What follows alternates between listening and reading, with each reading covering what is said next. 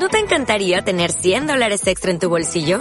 Haz que un experto bilingüe de TurboTax declare tus impuestos para el 31 de marzo y obtén 100 dólares de vuelta al instante. Porque no importa cuáles hayan sido tus logros del año pasado, TurboTax hace que cuenten. Obtén 100 dólares de vuelta y tus impuestos con 100% de precisión. Solo con Intuit TurboTax. Debes declarar para el 31 de marzo. Crédito solo aplicable al costo de la presentación federal con TurboTax Full Service. Oferta sujeta a cambios o cancelación en cualquier momento.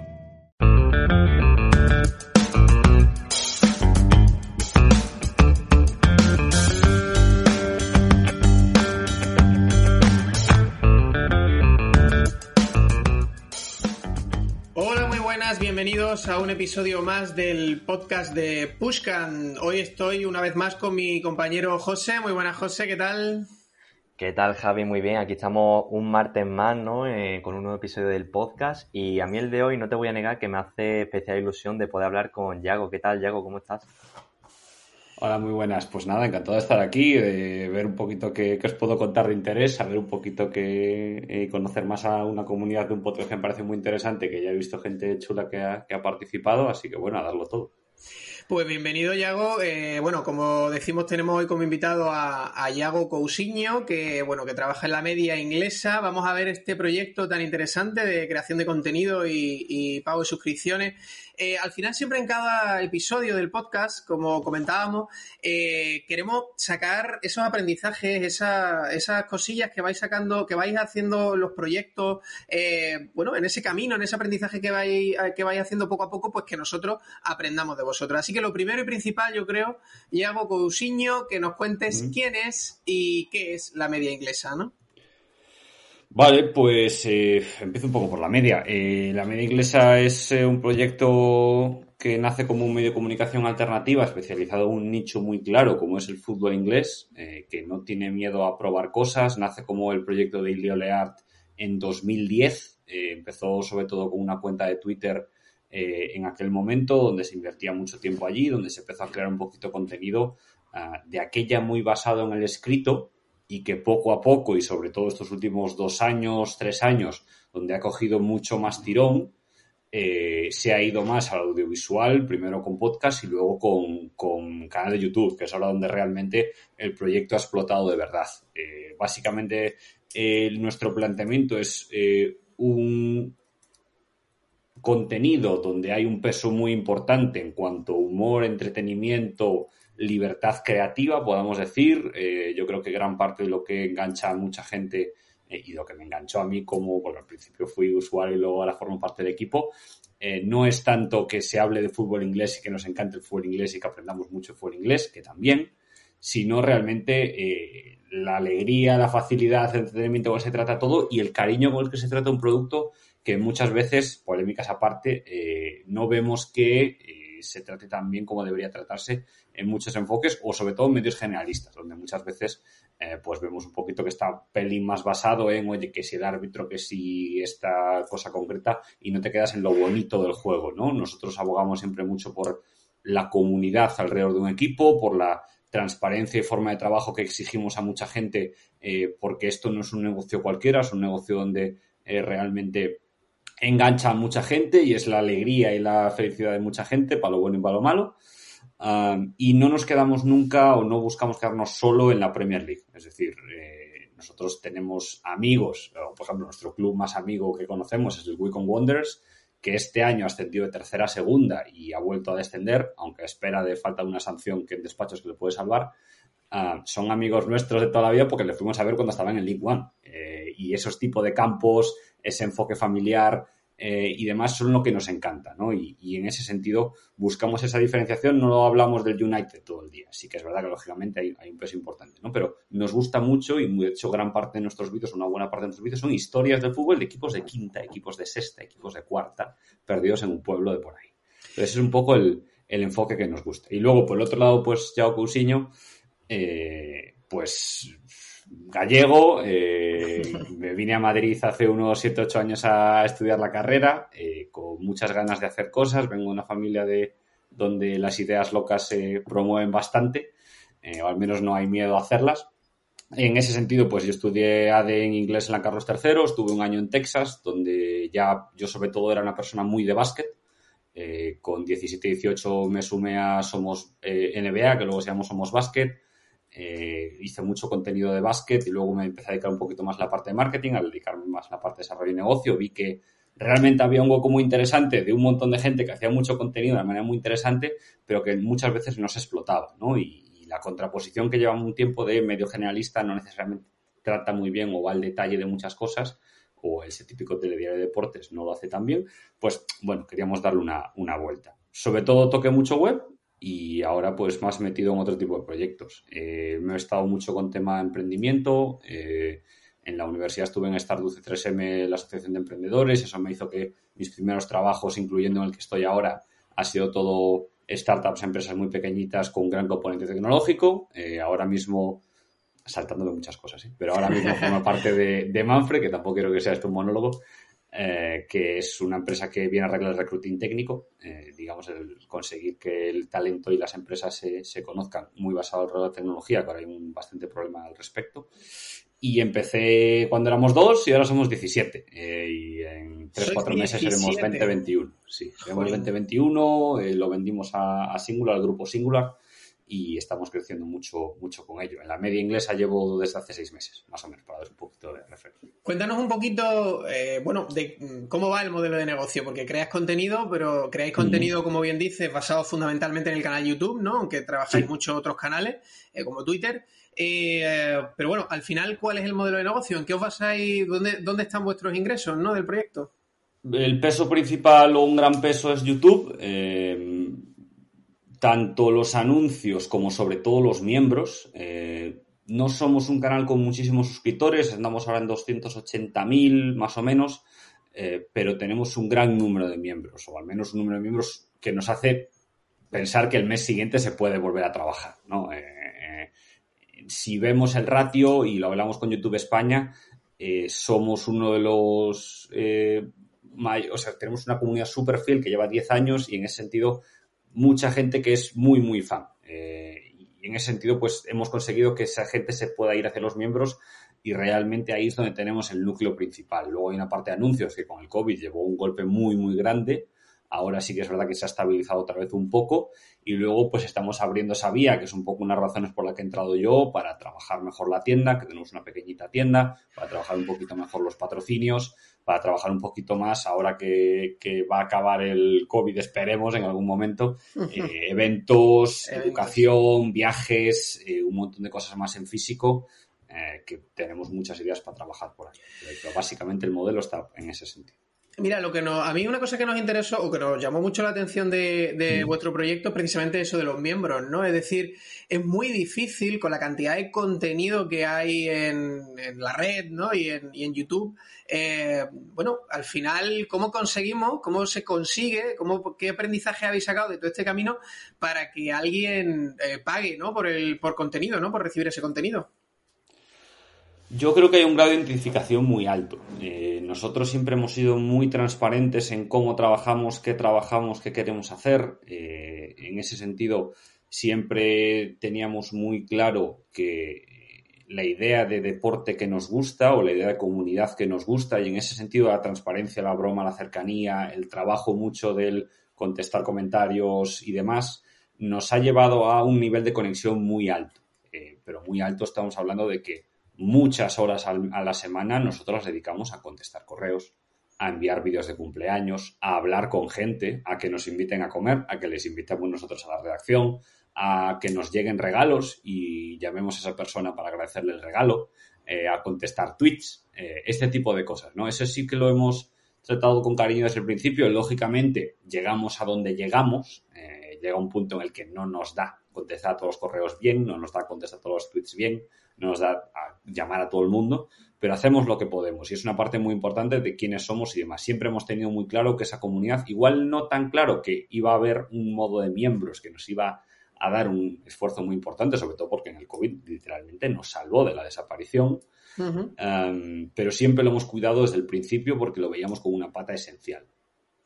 Claro, es que, eh, vamos, lo que te digo, a mí lo, me parece lo más eh, difícil del mundo, eh, bueno, como la cantidad, como te decía, de, contenido que existe gratuito, pues convencer a alguien para que te pague, para que saque la tarjeta y pague y además se mantenga, porque luego mantenerlo es muy, muy, muy complicado, pero ¿cómo trabajáis esa escalera de valor desde que esa persona entra en contacto con vosotros de manera free y poco a poco lo vamos calentando hasta que saca, como digo, la tarjeta de crédito, ¿no? ¿Cómo trabajáis ese proceso?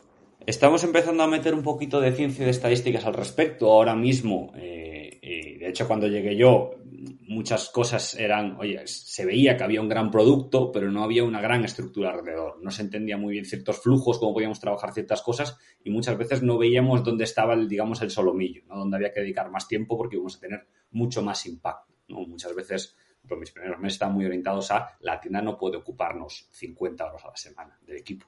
No tiene sentido. Entonces, eh, estamos en ese punto donde estamos haciendo pruebas con miembros. Afortunadamente, eh, y esto hay que pararse un día a pensarlo bien, pero yo creo que está muy relacionado con tocamos temas como el fútbol, que están muy relacionados incluso para gente de otros países, que esto es lo más curioso, ¿no? Porque esto lo, hablaba mucho con, con antes de entrar, eh, con el CEO de, de la media. Em, yo venía de NBA, a mí me encantaba la NBA. Eh, y la NBA, al igual que la Premier League para un español o para un latinoamericano, tiene un problema. Es que tú no puedes hablar con tus amigos de esto, no necesariamente vas a hablar de tus amigos de esto, porque yo soy de Vigo y me encanta el Celta y pues mis amigos son del Celta. Entonces es muy sencillo tener una comunidad alrededor. Pero en deportes de fuera de tu país, donde no hay un enganche geográfico, donde no hay un enganche social, tienes un problema. Entonces, en ese sentido, nosotros dar esa comunidad, que ahora lo hemos enganchado con un Discord que es solo para miembros, que engancha mucha, mucha gente y que permite crear relaciones más allá de nosotros, eh, realmente yo creo que todos esos sentimientos de pertenencia de comunidad eh, y al final del deporte, yo soy gran, no sé si Dalí, pero de que despierta muchas más cosas que una película normal eh, o cualquier otro entretenimiento normal, por pues, comunidad, desarrollo, ir a un campo es una, normalmente es una eh, sensación muy fuerte. Entonces, en ese sentido, nosotros hemos conseguido trasladar eso, tan difícil de eh, una persona de Colombia es súper fan del Arsenal o del Brighton o de un equipo de segunda de Championship cualquiera y que tenga gente a su alrededor de los que hablar de esto, sentirse involucrado y demás. Y en ese sentido yo creo que ahí hemos tenido un peso muy importante y que además nos ayuda mucho a tener un gran nivel de recurrencia. Entonces tenemos un char muy, muy bajito, muy, muy bajito y muchas veces muy relacionado con incluso problemas de tarjeta. No son cosas, no, son tanto nuestro. Eh, y de hecho tenemos un montón de gente que ahora es lo que estamos intentando trabajar con ciencia y demás, y ahora te cuento un poco escala valor, porque sí. por las ramas. No, no, no. Eh, que nos dice, me encantaría, pero no puedo pagar. Entonces luego vas a leer y dices, ¿cómo no vas a poder pagar dos euros al mes? Algo falla, ¿no? Entonces, no es que no puedas pagar, eh, porque todo el mundo puede pagar 25 euros, porque al final eso es una comida, 25 euros al año. Entonces, em, nuestra idea siempre fue poner un nivel bajo, un primer nivel bajito, porque tenemos tres niveles en, membresías, eh, y en ese sentido, pues lo que buscamos era primer nivel bajito, que fuese algo normal para todo el mundo, sobre todo porque YouTube te pone diferentes eh, eh, precios, depende del país donde estés. No es lo mismo estar en Panamá, no vas a pagar dos euros, o en Argentina, que en España. Entonces ahí pues cambio de moneda, bueno, hay un montón de cosas de divisas y luego que bajan el, nivel relativo. Entonces, em, lo que buscamos era un primer nivel muy bajo, a partir de ahí no nos gustaba eh, tener que hacer un te voy cortando contenido y demás, pero sí que aportar valor a los siguientes niveles. Nosotros tenemos un Non-League, Championship y Premier League.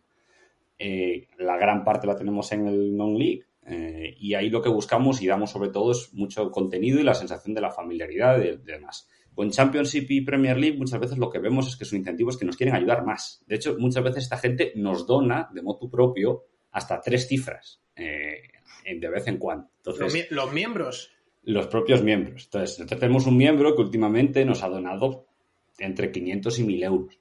Porque sí, porque le gusta lo que hacemos, porque le ha ido bien, porque nos quiere premiar. Y nosotros tenemos, nos escribe mucha gente al mes, a la semana, oye, he tenido una operación, he tenido un problema de salud, he tenido un problema de, de eh, pérdida de trabajo que ha derivado una depresión, un montón de cosas, que me habéis ayudado mucho en este sentido. Y entonces eso genera un sentimiento de gratitud que la verdad se alarga mucho en el tiempo. Y un montón de historias que intentamos compartir y tener un contacto humano y que muchas veces se alargan mucho en el tiempo. Entonces la escala de valor está mucho más centrada en grupo de pertenencia, qué quieres hacer, qué vamos a hacer, y a partir de ahí tú eres capaz de, sumar lo que quieras. Sí que es verdad que, oye, pues te damos un poco más de peso en viajes, te damos en eventos, te damos mucha más prioridad si eres de un nivel más alto que eres de un nivel más bajo.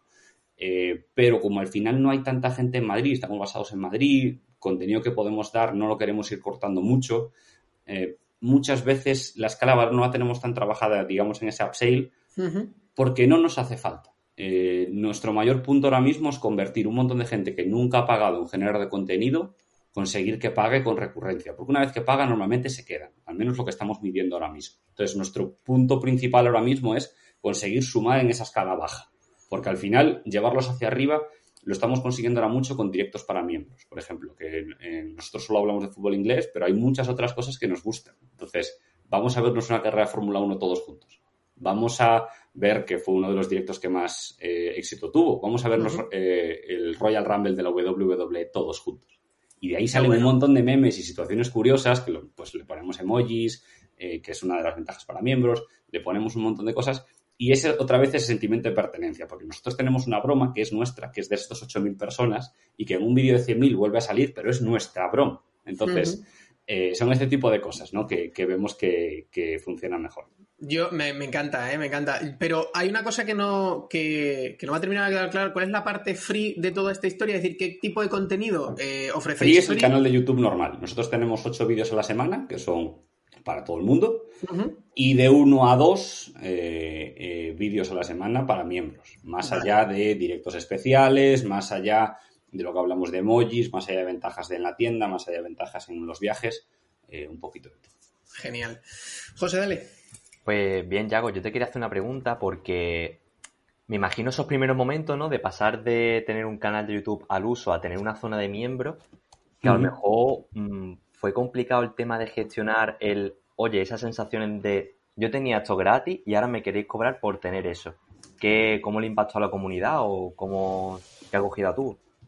Nosotros hicimos un pacto con la comunidad en ese sentido, que, el, que miembros no iba a repercutir en la calidad del contenido que le damos al resto, lo cual ha generado una carga de trabajo importante al resto del equipo, ¿no? Pero eh, nosotros teníamos eso muy claro, eh, que no íbamos a poder o no íbamos no necesitar necesariamente íbamos a forzar a alguien a, estar eh, como miembro para ver contenido nuestro. Entonces, miembros nos, en ese sentido, lo comunicamos de una manera muy transparente. Yo en ese momento no estaba en el proyecto, pero lo viví como, usuario eh, y se comunicó de una manera muy tranquila, muy transparente, porque era lo que nos, lo que nos salía del cuerpo. ¿no? Era un poco lo que hablamos antes. Si el deporte es para todos, si queremos abrirlo y queremos comunicarlo y no vamos a centrarnos en el United, sino en todo el mundo y en sentimiento de comunidad, no tenía mucho sentido que una comunidad cerrada tuviese eh, muros de pago muy altos. Eh, entonces, en ese sentido lo, lo, lo hicimos de una manera súper transparente, súper cercana. No le dimos eh, un peso muy importante ni quisimos nunca que hubiera dos seguidores o dos tipos de seguidores muy claros, ¿no? Que nos ocupamos solo de los miembros, aunque además, eso sí, hay que tener muy claro, sin miembros no seríamos aquí. Entonces, nuestro agradecimiento y nuestro enfoque siempre es para miembros y tiene un canal de conversación con nosotros que al que le damos más prioridad y tienen un Discord donde ahora tienen una comunidad donde se retroalimentan entre ellos y salen cosas chulísimas y que nos encantan eh, y queremos a largo plazo hacer una comunidad física, por ejemplo. Entonces, en ese sentido, eh, te vamos a dar todo para que te puedas sumar, pero no nos gusta quitar o cortar. De hecho, esos ocho vídeos por semana se han mantenido a un coste muy alto de nuestras horas. Claro, yo creo que has dado, has dado la clave. Eh, bueno, es muy difícil, creo, eh, crear esa comunidad sin, sin, que haya contacto físico. A ver si ahora las, circunstancias nos van permitiendo sacar eventos y demás a todos, porque nosotros también queremos en Pushcan sacar eh, nuestro propio evento y demás. Y porque es verdad que genera mucha más comunidad cuando hay contacto humano, ¿no? Que cuando es a través de una pantalla. Ah, me has hablado así mm, por, bueno, Twitter, evidentemente vuestro canal principal que es YouTube, y, y has hablado de Discord. Em, por un lado, cuéntame qué otros eh, canales de comunicación con la, o de conexión con la comunidad eh, trabajáis y sobre todo, ¿cómo lo mantenéis activo? Porque al final, eh, si tú te abres un Discord, pero no hay gente motivando, incentivando, que haya, bueno, pues eso, que haya participación por, por parte de, diferentes miembros y siempre hablan los mismos, acaba por morir, ¿no? Mm. Sí, a ver, nosotros tenemos principalmente, bueno, este proyecto, como te decía, nació una cuenta de Twitter, luego se montó una web que fue donde mucho tiempo eh, estuvo el núcleo del proyecto, que ahora estamos de hecho rehaciendo entera para replantearnos, oye, esto ya no es una web de artículos, es una web que tiene artículos, pero que también tiene que contar, pues, por ejemplo, eh, cómo se hacen patrocinios con la media inglesa, por ejemplo. Eh, entonces, ese primer contacto siempre fue Twitter y la web. Hace relativamente poco, bueno, más o menos al mismo tiempo, se abrió YouTube e Instagram, quizá un poco antes YouTube que Instagram. Em, tuvimos un grupo de Facebook que la verdad no usamos mucho, sí que es verdad que pues, lo que posteamos en Instagram lo postamos en Facebook. Eh, y a la vez tuvimos siempre nuestros correos, ¿no? Eh, abiertos y, demás. Eh, correo puro y duro, arroba Entonces, esos han sido siempre los, los puntos principales. Este año hemos querido lanzar el Discord porque nos parecía un punto muy interesante, sobre todo con todo lo que teníamos de pandemia, un montón de gente que no podía vivir en casa de otros los partidos queríamos experimentar. Queríamos, yo por ejemplo con mis amigos a nivel personal, empecé a ver cosas con mis amigos por Discord, nos, nos en un canal de voz y lo íbamos comentando. O jugábamos, eh, todo el mundo ha jugado eh, a videojuegos con, canal de voz por Discord. Eh, ahora no me sale de asesinarnos unos a otros. no que ha desaparecido. Y mm, en ese sentido, pues todos teníamos eso. Entonces, veíamos que tenía mucho sentido abrir esa comunidad y sobre todo teníamos unos comentarios de YouTube súper interesantes, súper divertidos, súper ocurrentes, donde mucha gente estaba ahí, comentaba y demás. Queríamos que esas relaciones se, manejaran. Entonces, ya hemos llegado un poco al punto donde no somos el todo en, cuanto a comunicación de, la comunidad, queremos que se comuniquen entre ellos. Va a haber más o menos problemas, tenemos un equipo de moderadores que se ha pegado un currazo tremendo, al mando está Pío Iglesias eh, y se ha pegado un trabajo espectacular montando un Discord del que sentirnos muy orgullosos. Eh, pero eh, hay que tener muy claros eso, que, ya no somos solo nosotros cuatro, nosotros cinco llevar una comunidad entera porque no nos da, no nos da la vida. Entonces, hemos intentado dar mucha libertad a los moderadores, dar mucha libertad a la comunidad y que generen su propio contenido, siempre estando atentos para que la cosa no derive en algo poco interesante, eh, pero, pero siempre hemos querido que, eso salga. Y ahora, pues muchos partidos de, de, fútbol inglés, la gente los ve, se conecta, yo me conecto también con ellos, he hecho varios amigos, el otro día nos conectamos creo que éramos siete personas, eh, cinco países distintos, eh, y empezamos a hablar de, pues yo soy del Arsenal, de, oye, ¿cómo veis el Arsenal el año que viene? ¿no? Yo no tengo amigos del Arsenal, físicos, tengo, bueno, dos o tres, pero me refiero, no, no, hablo con ellos del Arsenal muchas veces, ¿no? Entonces, esa comunidad que hablamos antes, ese Discord nos sirve mucho para ello y en este caso la comunidad, pues, un poco se autorregula, por otro lado también lo ayudamos nosotros a que siempre tenga ideas. Oye, una duda que a mí siempre me surge con esto de, los pagos por suscripción es el precio. O sea, ¿cómo fijamos el precio del pago a la suscripción? Porque muchas veces yo que tengo mi, perfil financiero, eh, me baso en costes, pero claro, aquí es imposible basarse en, costes para fijar precios. Eh, ¿Cómo se hace para fijar precios y, y, que al final, bueno, sea rentable el asunto, ¿no? Bueno, yo te diría que nosotros le dimos unas vueltas muy fuertes y sacamos unos cálculos y unos Excel de proyecciones y demás, pero no fue el caso. Eh, yo cuando salió el tema de miembros no estuve en esa conversación, pero estoy seguro que fue un poco, oye, pues vamos a ver qué tiene sentido. Y más o menos salió un poco a ojo. Sí que es verdad con una mínima proyección de, oye, si tenemos tantos suscriptores y tantos miembros, ¿cuánto más o menos debería dar para vivir? Que es lo que yo recomiendo que debería tener más sentido. Eh, pues sea un porcentaje de conversión de un 1%, un 2%, un 3%, eh, y luego dentro de la escala, pues un 70% abajo, o 20 y 10, pues poner un ejemplo, o 25 y 5, em, qué números nos sale y tiene sentido, ¿no? O, a qué nivel necesitaríamos seguir creciendo para que esto tuviera sentido. Claro, yo creo que eso es lo que tiene más sentido. Empiezas al revés, dices, oye, pues yo quiero ingresar o necesitaríamos ingresar esto, eh, sabiendo qué conversión y demás, pues vemos qué precio sale y, oye, ¿está la gente dispuesta a pagar esto, sí o no? ¿no? Vamos a darle valor para que esté dispuesta. Yo diría que tiene eso más sentido, ¿no? Entonces, a partir de ahí construyes un poco tu propuesta de valor en cuanto a tres niveles, siempre teniendo en cuenta los números que quieres conseguir. Yo haría eso, eh, echándolo ahora donde estamos. En nuestro punto no fue tan, no fue tan sesudo el asunto. Eh, fue, fue un poquito más, más... Luego hay otro tema, que por ejemplo nosotros, eh, de nuestros miembros de Latinoamérica, los queremos exactamente igual que al resto y muchas veces eh, se pegan madrugones tremendos para verse partidos, para verse directos y demás, pero claro, el, el dinero que nos llega a nosotros por suscriptor en Latinoamérica comparado con el dinero que nos llega a nosotros con suscriptores de España es un mundo es un auténtico mundo. Entonces, ahí hay también muchas cosas que filar, porque luego ya entras en diferencias de países. Una persona que nos llega, es que no me acuerdo ahora mismo de números, pero eh, eran céntimos comparado con euros. Eh, entonces, es otro mundo. Es, muy difícil hacer cálculos. Sí que, y yo creo que intuyo que todos los creadores de contenido hemos empezado, pues, oye, algo que sea, eh, que pueda pagarle nuestra comunidad, que muchas veces es gente joven, y ya sabemos cómo está la situación de paro en Latinoamérica y en España, eh, no, tampoco se pueden permitir grandes eh, dispendios. Muy bien, Yago. Yo te quería hacer una pregunta eh, y a lo mejor abrimos un melón que puede ser interesante. yo consumo vuestro contenido y uno de los temas candentes en la actualidad de la creación de contenido es Twitch. ¿no? Estamos viendo una migración de creadores de contenido a esa plataforma y sin embargo vosotros seguís apostando por YouTube y bueno, como te he dicho, yo que veo vuestro contenido he visto alguna explicación y me ha parecido bastante buena, pero claro, la gente de nuestra comunidad no entiende, o al menos no todos entenderán qué es lo que hacéis. ¿Por qué seguís estando YouTube a pesar del auge de Twitch? Bueno, eh, hay, muchos temas y daría para un podcast entero. Eh, sí que te puedo decir que en enero nos reunimos para plantearnos qué tiene sentido. De hecho, nos decíamos, oye, hasta tiene sentido que en la Eurocopa los directos que hagamos los hagamos en Twitch. Si no, ¿por qué? Eh, básicamente hay voy a decir dos puntos principales, aunque ya te digo, hay 20 razones a lo mejor.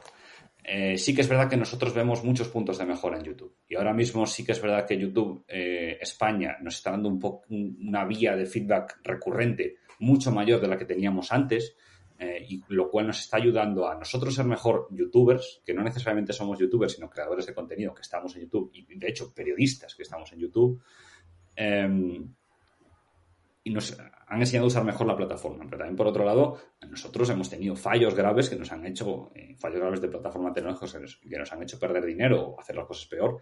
Y, no ha habido mucha respuesta, al menos en los momentos iniciales del canal. Sí que es verdad, cuando hemos probado cosas nuevas, pues algunas han ido muy bien, otras no. Entonces, teníamos un poco ese condicionante con YouTube de vemos cosas que se pueden mejorar. Em, ¿Qué pasa con Twitch para nosotros? Eh, ya te digo, insisto, resumen muy corto hay dos temas. Eh, primero, el tipo de contenido que te pide la comunidad de Twitch y tal y como está organizada Twitch, te exige una cantidad de horas de contenido muy alta, normalmente en directo o siempre en directo, a unas horas muy concretas, eh, que de hecho si no consigues una comunidad suficientemente grande, con una recurrencia de contenido suficientemente grande, ahora mismo no me acuerdo exactamente cuáles son los baremos, tu contenido desaparece. Nuestro contenido es todo lo contrario que es. Nuestro contenido no es vamos a jugar eh, al FIFA un partido o un torneo y nos lo pasamos bien esta semana y dentro de un año no, vas a querer ver esto. No, todo lo contrario. Nosotros vamos a hacer un vídeo de un equipo de tercera súper interesante eh, y, ese vídeo es atemporal. Sí que es verdad que hacemos fichajes, sí que es verdad que hacemos eh, directos, sí que hacemos invitados. Entonces, se nos plantea una cosa. Nosotros hacemos directos dos veces a la semana, más o menos de dos horas cada uno lunes y jueves. Y luego pues algún directo más especial. Mover cuatro horas de directo solo a Twitch no nos daba para esos baremos. Entonces, ingresabas poco dinero, aunque sí que es verdad que había unas buenas ventajas en cuanto a varias cosas. Eh, no llegabas a un nivel de Twitch que es suficiente eh, y perdías muchas veces ese contenido, cuando muchas veces nuestra gente lo ve en diferido y lo trabajan pues uno, dos, tres, cuatro, cinco días más tarde. Había incluso algunos baremos donde las cosas desaparecían, creo que eran los dos días, si mal no recuerdo. Entonces, eso era un problema.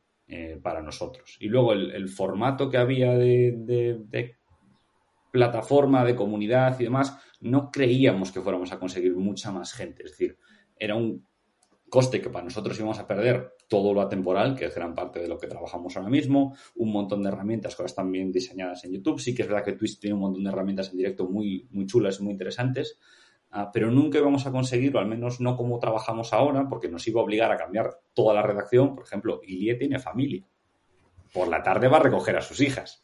Y normalmente en Twitch lo que tienes que empezar a, emitir es de 7 a 9 de la tarde hora española, más o menos. muchas veces quedarte hasta las 3 de la mañana. Nacho eh, es locutor en Dazón. Nacho no se puede dedicar a dormirse a las 4 de la mañana todos los días. Eh, este tipo de cosas, ¿no? Entonces, nos obligaba a un tipo de forma de trabajo y no teníamos, no éramos capaces de, veíamos que no éramos capaces de conseguir eh, esa forma de trabajo, ese nivel de, preponderancia en la comunidad como para que tuviéramos el Twitch Premium y demás. Entonces, no veíamos mucho encaje. Nos planteamos hacerlo por, sobre todo por lo de la Amazon. La cuenta de Amazon te daba una suscripción gratuita de 5 euros. Ahí tenía algo de sentido. Pero echamos cuenta, hicimos previsiones, no, no tenía eh, peso suficiente por esto que acabo de contar. Que bueno, pues a mí me ha quedado muy claro porque es verdad que mm, no soy gran consumidor de contenido en directo. Eh, de hecho, no he entrado nunca en Twitch, seré un, un, tío raro. pero sí que es verdad que me quedaba la, duda de, bueno, ¿y por qué Twitch sí o YouTube eh, sí, no? Y bueno, me ha quedado eh, totalmente claro que al final exige más dedicación en directo y, penaliza que el que se consuma en diferido, ¿no? Que se consuma en grabado. Con lo cual eh, creo que un aprendizaje muy, muy bueno para los que nos escuchan, que oye, que si vas a crear contenido en, audiovisual, pues igual tienes que plantearte si tu eh, estrategia va a ir enfocada al directo, pues eh, sí o sí a, Twitch, pero con mucho más curro, porque son muchas más horas que, tirando de, YouTube, que puedes tirar de grabados y de contenido un poquito más atemporal, ¿no? Correcto. Al final vosotros sois muy de nicho también, ¿no? Porque es un micro nicho, bueno, micro tan micro no, porque en realidad la liga inglesa mueve mucho, pero sí que es verdad que vais apuntando a, niveles, ¿no? De, como dices, de tercera, ¿no? Y campos de albero, ¿no? Eh, yo creo que eso conecta más también con la gente, ¿no? Cuando vas a historias muy, muy, muy concretas. Sí, sí, eh, sí es cierto. Digo, nosotros tenemos una buena parte de la comunidad que no le gusta el fútbol, o que al menos no es un gran seguidor del fútbol. Eh, y eso para un canal que solo habla de fútbol, además de fútbol inglés, es bastante curioso, por lo menos, ¿no? Igual que eh, muchas veces conocí, mucha gente conoció el LOL por Ibai y le empezó a gustar ver las retransmisiones de Ibai del LOL, pero no necesariamente jugar al LOL o hacer algo con LOL, a nosotros nos pasa un poquito así. Nos pasa un poquito así. Entonces, em, esas historias tan concretas eh, nos ayudan mucho a conectar, nos ayudan mucho a plantear una personalidad distintiva, que al final es lo que yo creo que al final a medio plazo nos, nos da más peso. De hecho, nosotros tenemos vídeos, nosotros no nos fijamos mucho en las visitas en general, ¿no? Pero tenemos vídeos de 100.000, 150.000 visitas que son muy chulos, donde hablamos de, pues oye, Agüero se va al Barça y hablamos, repasamos la, carrera de Agüero en la Premier League, siempre desde el enfoque del fútbol inglés. Ah, pero a lo mejor te hablamos de, pues, hacemos una investigación que nos lleva un mes, que las hace Juan Corellano, que es un auténtico bestia en esto, de por qué el Arsenal está haciendo los fichajes que está haciendo, eh, que detrás huele a que hay un tufo importante en cuanto a eh, manejos de ciertos agentes y demás, y a lo mejor tiene 40.000 visitas. ¿Qué pasa? Que esas 40.000 visitas a lo mejor ahí hemos ganado 200 miembros. Esos 200 miembros, que de momento tenemos un chan del 5%, del 3% muchas veces, es muy loco, porque conseguimos una comunidad muy a largo plazo y conseguimos que una persona que a lo mejor nos ha conocido por eso, un vídeo del FIFA, que ahora estamos haciendo trabajo con, con eSports muchas veces, realmente se identifique con nosotros. Porque es lo que dices tú, hay tanto contenido alrededor que es muy difícil identificarse con alguien y solo ver los vídeos de alguien. Entonces hacemos ocho vídeos a la semana. Son muchísimos vídeos, son muchísimas horas que le pedimos a nuestros seguidores a, a la semana. Son vídeos de unos 40, 50 minutos, más los directos, que son de dos horas te estamos pidiendo 12 horas de tu tiempo a la semana, es casi un trabajo a media jornada. Entonces, pero la gente lo tira, lo echa en Instagram también, ¿eh? O sea que al final si le dais calidad y le dais entretenimiento, bueno, porque ya hace mucho tiempo que, la, que, se sabe que a internet o a YouTube se entra o a informarse o a entretenerse, ¿no? Y vosotros dais información y entretenimiento. Oye, mira, me has dicho que no fijáis mucho en las visualizaciones o en las visitas. Eh, cuéntame cuáles son vuestras métricas, cuál es vuestro vuestro cuadro de mando, ¿no? En, en cuanto a métricas. Estamos definiéndolo. Eh, es una cosa que queremos hacer este verano eh, porque las estadísticas de YouTube hay muchas cosas que no nos dejan medir, especialmente en cuanto a miembros, de dónde son. Eh, muchas veces, oye, dame una lista de correos y me hago yo una newsletter y hablo con ellos. Por ejemplo, que es una tontería, pero es lo más básico del mundo, una comunidad, pues ese tipo de cosas, ¿no? Muchas veces no nos lo dejan, nos dejan una lista que casi es, no es ni un CSV, creo que es un PDF, y a jugar entonces, em, hay muchas cosas que, tenemos que cambiar ahí. nosotros nos medimos mucho ahora mismo en eh, nuestra calidad interna. O sea, buscamos el estar contentos con nuestra... Estamos centrando mucho más en cómo trabajamos más que en los resultados. Desde los últimos 6, 12, 15 meses, lo que estamos haciendo es un, programa de un, un, cambio de la profesionalización muy importante. Hasta hace prácticamente poco, eh, mucha de la gente de la empresa, que ahora mismo somos cuatro personas a tiempo completo, más tres colaboradores, eh, lo hacían casi como hobby. Eh, lleva 10 años con este proyecto y ya te digo yo que eh, ganando dinero, ganando dinero, ha ganado muy poquito.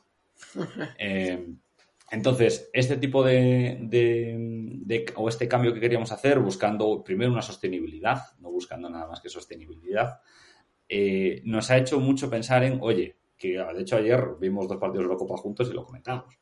Eh, cómo estamos haciendo este vídeo. Este guion tiene que estar listo para esta hora. Eh, cómo somos capaces de en una semana producir, eh, siempre serán dos vídeos, siete vídeos, con una buena calidad, con mucho comentario. Vamos mucho más a lo cualitativo de momento que a lo cuantitativo. Y yo soy muy de cuantitativo. Entonces, sé que vamos a diseñar un panel de mandos importante ahí. Ahora mismo lo que buscamos mucho es ratio de likes, ratio de visualizaciones ratio de cuánta gente estamos consiguiendo para miembros en cada vídeo, eh, muchas veces comentarios también, nos gusta mucho, eh, y poquito más. La verdad es que tenemos una tasa de interacción súper alta en todas las redes sociales, eh, que tenemos súper alta. Cada vez que hacemos una campaña con alguien nos dice, oye, habéis sido los mejores de la campaña. Cosas muy locas. Entonces, en ese sentido, no tenemos un panel de mando súper bien definido, simplemente lo que buscamos es una calidad eh, con la que no obsesionarnos con el número de visitas. Sí que es verdad que a nivel pasta y a nivel generación tenemos que crearnos un cuadro de mandos mucho mejor orientado. Las estadísticas de YouTube están bastante bien, hay cositas, pero están bastante bien. Entonces ahí tendremos eh, mucho margen de mejora. Bueno, has hablado que, lo has mencionado también, ¿no? Que tenéis un chan bajo, que tenéis poca pérdida de, suscriptores, que tenéis, eh, bueno, al final un, lifetime value interesante, ¿no? Donde el, cliente está... ¿Eso lo tenéis medido o todavía no? la estadística de, cuánto tiempo permanece la comunidad, el suscrito, el miembro. Es que el problema, por ejemplo, con todo lo que sean miembros, eh, no, lo que te digo, no, no, YouTube no nos deja sacarlo. Entonces tengo, tendré que hacerme en algún momento un Excel con esteroides para eh, identificar cada mes, identificar nombres, eh, que sea una medición y demás, porque muchas veces nos pasa. Nuevo miembro, lo conocemos. Este tío lleva 12 meses con nosotros. Este no es un nuevo miembro. ¿Por qué pone nuevo miembro? Ah, no, es que se me cambió la tarjeta. O no sé qué. Em, nos pasa con muchísima frecuencia. Este tipo de cosas. O en Latinoamérica eh, tienen montado el sistema de una manera para que cada mes hay que renovar el pago. Por ejemplo. Entonces, este tipo de cosas eh, nos matan ahora mismo cualquier tipo de estadística. Sí que es verdad que eh, lo que estamos midiendo es que en enero empezamos con un número y dijimos, oye, vamos a ver hasta dónde podemos llegar. Eh, y, lo que notamos mucho es que no hay mucha bajada, no hay demasiada bajada. Y cuando ha habido bajadas, eh, a la semana han vuelto a aparecer esos miembros. Entonces no entendemos muy bien qué ha pasado ahí, pero son conversaciones para tener con YouTube España, que ya tenemos, como digo, ese canal abierto, ir mejorando el sistema porque al final esto es relativamente nuevo, el tema de miembros. Entonces llevamos un año y pico con ello. Oye, otra cosa, en cuestión de adquisición, porque, bueno, eh, que os centráis en crear contenido y demás, pero tenéis que buscar, a, por ejemplo, a mí, y yo se lo, comentaba con José, eh, jamás me habéis impactado, ¿no? Es decir, no me habéis salido en un Instagram Ads, no me habéis salido. Entonces, soy poco, no he sido consumidor porque no os conocía. ¿Cómo mm, habéis trabajado o cómo vais a trabajar eh, canales de adquisición para que la gente os conozca, ¿no? Bueno, eh, sobre todo lo más sencillo siempre es colaboraciones, intercambio de contenido con otros creadores de contenido, es decir, oye, pues vamos al canal de charlas de fútbol, que ahora se han denominado Kaiser, vamos al canal de Miguel Quintana, vamos al canal de otros creadores, sobre todo mucho del nicho, de fútbol, eh, más o menos mismo temario, y, crear ahí. Eh, eso es el primero nuestros mejores embajadores son nuestra comunidad y nuestros miembros. Y, a mí me pasa, me ha pasado estas navidades, un amigo mío de toda la vida me dice, oye, he descubierto este canal, me flipa, me flipa la media inglesa, me encanta, no sé qué, ¿te suena? Y yo, pues sí, algo me suena. Eh, y se lo había contado su primo, que le había contado a su vez un amigo suyo, que se lo había contado otro amigo. Entonces, trabajamos mucho el boca a boca. Ahora mismo no tenemos ni no tenemos presupuesto para hacer nada parecido a Instagram Ads ni parecido.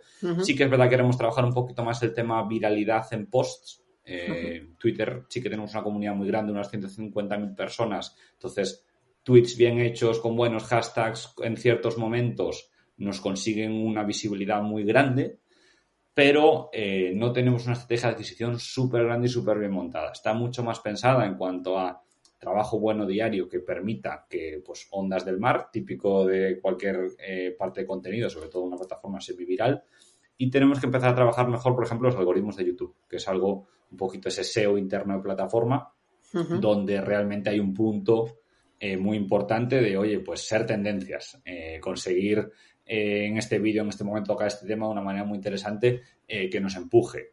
Eh, también, por ejemplo, hemos tenido mucha relación con, con, Ibai, que es seguidor nuestro, entonces hemos hecho dos o tres directos con él. Claro, en el momento en que Ibai te tira 30.000 personas a tu directo, claro. Eh, pues mira, de esos 30.000, 28.000 a lo mejor no te conocen de nada, ¿no? O 25.000 o 20.000.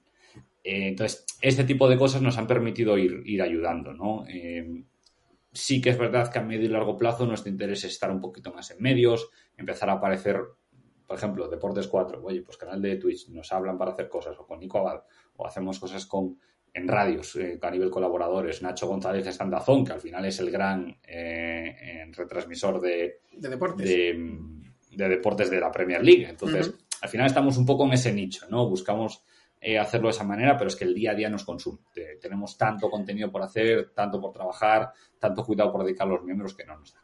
Y me has dicho, bueno, que andaba ahí, pues eso, soy un proyecto pequeño, entre comillas, digo pequeño a nivel financiero. ¿En algún momento se plantea el proyecto crecer a base de, inversión externa o, no?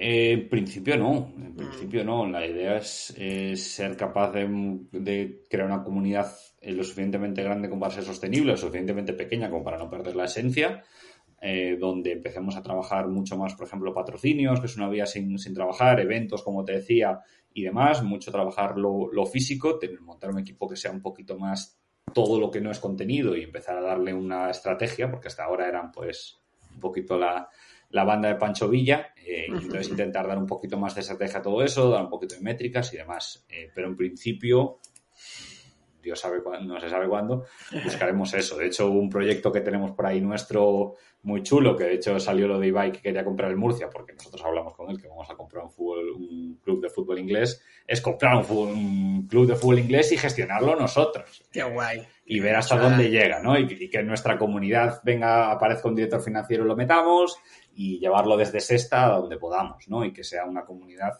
conectada con la comunidad de allí, que es un poco lo más, lo más interesante. Entonces, ese proyecto puede ser muy bonito, ¿no? Pues Qué es guay. un poco el gran pan Oye, Yago, yo por, ir, bueno, ahora José le dejo, le dejo que, haga alguna pregunta, pero es que estoy disfrutando con, el proyecto porque, como te digo, conocía poco y tal. Yo, yo quiero preguntarte, eh, para cerrar mi, mi ronda de preguntas, eh, y si tú empiezas de nuevo, eh, cuéntame qué errores no cometerías, ¿no? Porque yo creo que esos aprendizajes y esas enseñanzas del, camino recorrido sirven mucho a, la gente que nos sigue, a nuestra audiencia, que al final son gente que le interesa el emprendimiento y, las ideas, ¿no? Claro, eh, pues a ver, yo es que realmente entrar, entrar en el proyecto oficialmente entra en octubre de 2020. Entonces, eh, aprendizajes a nivel tiempo hemos tenido poco, sobre todo porque hemos tocado muchos temas distintos. Eh, yo creo que hubiésemos, o sea, si había muchas cosas que eran imposibles de predecir, al menos desde la situación de conocimiento que tenían Ili, Nacho y Juan hace dos años, tres años, cuatro años. Ha habido muchas cosas que eran tirarse a la piscina y ver si había agua. Sí que es verdad que a lo mejor un, un sistema un poco más estratégico de cómo probar, qué probar y cuándo hacer hubiese ayudado también, ¿no? Pero eh, yo creo que no hubiésemos cambiado muchas cosas eh, porque son las que nos han permitido aprender realmente, ¿no? Y muchas veces eh, hace cinco años, si le cuentas a alguien que hacemos vídeos sobre fútbol inglés donde contamos durante 50 minutos que hay un delantero en no sé qué equipo que es de Zambia y que bromas con Zambia y jijijaja, eh, o que la dueña del Norwich City, que acaba de ascender a Premier League, eh, que se llama Delia, que tiene el tema de la cocina, que es una influencer de la cocina en Inglaterra y que por cada vez que sale con una sartén venden, se agotan en todos los sitios, le llamamos el efecto Delia y jijijaja, la broma no sé qué. Tú cuando hubieses pensado eso de manera estratégica, hubieses dicho, esto está loco. Entonces, hay muchas cosas que no es tanto, o sea, creo que los errores que nos han, que hemos cometido nos han llevado a ser lo que somos. Entonces, posiblemente con la información que tenemos hubiésemos cometido menos, eh, pero hubiésemos aprendido menos. ¿no? Entonces, eh, no creo que hubiese algo nada muy, muy sustancial. Sí que es verdad que eh, dotar de una estructura al proyecto antes hubiese ayudado a entender un poquito roles, formación, quién entra, cómo entra y demás, pero yo creo que el equipo, insisto, ha hecho un trabajazo enorme con los pocos recursos que tenían hasta hace relativamente nada, porque hasta hace nada grabábamos en casa de uno de los miembros. Eh, yo he vivido con la redacción buena, pero eh, yo me acuerdo cuando veía vídeos de la redacción, dentro de la redacción 40 grados, eh, que las cámaras se recalentaban. Entonces, pero nosotros aún, ahora vivimos bien, pero aún nos queda mucho por recorrer, pero venimos del precario, de la más absoluta precariedad hace seis meses, ocho meses. De hecho, cuando vino el COVID, hacíamos directos de Skype y jugábamos al FIFA, porque no había nada que de lo que hablar. ¿Qué hacíamos? Entonces, eh, no, ha sido tanto el cosas que hayamos hecho mal, pero igual aprender un poco más rápido ciertas cosas nos hubiese ayudado. Eh, pero bueno, no hay nada así yo creo que podamos sacar en concreto. Muy bien, Yago. Yo te quería hacer una pregunta. Verá, hace un par de minutos has dado un apunte que a mí me gustaría poner en valor y es que con un canal de YouTube sois capaz de sacar adelante eh, cuatro personas a tiempo completo, tres colaboradores y bueno, la gente no, Mm, para quien no lo haya visto, tenéis una redacción con varios escenarios, hacéis directo y todo el material que ello supone. Todo con un canal de YouTube, al fin y al cabo. Y quería preguntaros que, oye, con la gran cantidad de gente que hay creando contenido y que pretende vivir de él en Internet y que no lo consigue, ¿por qué crees que la media inglesa ha llegado hasta este punto y otros canales no? Bueno, yo creo porque veníamos con un bagaje muy alto. Eh, nosotros veníamos de, fajarnos durante siete años eh, con contenido escrito. Entonces, ya crea una comunidad de base que te ayuda muchísimo a empezar tus vídeos con 5.000, 10.000, 15.000 personas. No es lo mismo que empezar con 100. Eh, te ayuda a nivel motivacional, te, proporciona... Has hecho muchas pruebas, sabes lo que gusta, sabes lo que no, has entendido muchas dinámicas de trabajo. Entonces, en ese sentido, pues no hay... Eso te da un peso muy importante. Por otro lado, eh, nosotros tenemos una mezcla de equipo muy curiosa. Ilie eh, tiene mucha experiencia en muchos puntos del fútbol distintos, muchos contactos para según qué temas y sobre todo una capacidad de comunicar enorme que tiene una persona de cuarenta y tantos años. Si hubiésemos empezado tres personas de 25, ya te digo yo que eso no hubiese salido así. Entonces, eh, hay muchas cosas inherentes al proyecto que no es que hayamos hecho especialmente bien o especialmente mal, pero del contenido que hacíamos. Eso se llama ventaja injusta, ¿no? Teníais unas ventajas injustas. Teníamos ciertas ventajas injustas que el resto a lo mejor no pueden contar. ¿Qué pasa? Que por otro lado, pues eh, ese trabajo de química y de comunidad y de interacción y de inversión en la persona que te ve como una persona eh, con su capacidad y su criterio y que no solo viene a reírse y ya está, eh, también es un punto importante. Que a lo mejor YouTube hace dos o tres años no se hacía YouTube igual que se hace ahora. Nosotros, por ejemplo, apostamos por vídeos muy largos o todo el mundo aposta por vídeos de 10-15 minutos. Eh, y en ese sentido, decisiones complicadas, que a lo mejor eh, no, están basadas en números o en nada muy sesudo. Yo ahí en esas decisiones, por ejemplo, no estaba. pero que nos les han permitido dotar, lo que decía, de un carácter muy distintivo a la media inglesa. En ese sentido, te guste o no te guste el fútbol inglés, sabes lo que son, sabes un poco lo que te puedes esperar, ¿no? Y, hay muchos ídolos del canal y muchas bromas y muchas cosas que surgen de cosas completamente espontáneas. O sea, yo cuando he estado dentro de directos y cuando he estado dentro de los guiones, tú piensas que son cosas súper sesudas, que trabajamos una semana y demás.